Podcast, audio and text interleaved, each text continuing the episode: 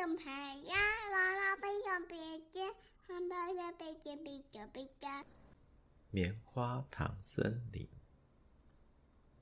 空军一号学校今天十二个小队长约在棉花糖森林前面的草地野餐。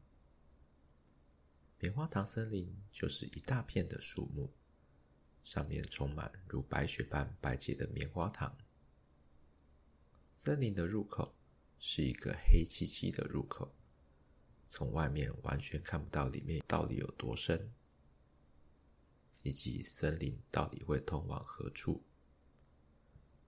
即使是这样，但只要在外面的草地野餐，吃完美味的三明治，再从树上挖一点棉花糖当甜点，对小队长们来说，这就是一个幸福的下午时光了。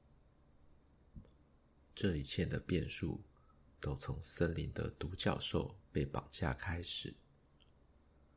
森林有一只美丽的独角兽，小队长们常常去陪伴它，跟它在森林里跑跑跳跳，静静的看它喝水，喂它吃新鲜的青草。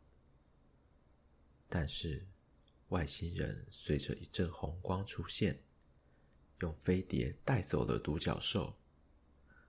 空军一号学校的小队长急忙坐上喷射机。去追赶外星人的飞碟，飞碟不规则的在空中乱窜，但是小队长们不断的翻滚飞行，咻咻咻，突破音速的速度，并以平时训练的默契，不断不断的逼近飞碟，限制外星人的飞行路线。最后啊。外星人被迫降落在一大片的玉米田里面。一道白光后，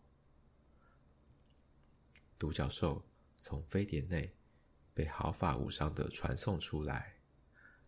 小队长们击掌欢呼，空军一号再次成功的完成了任务。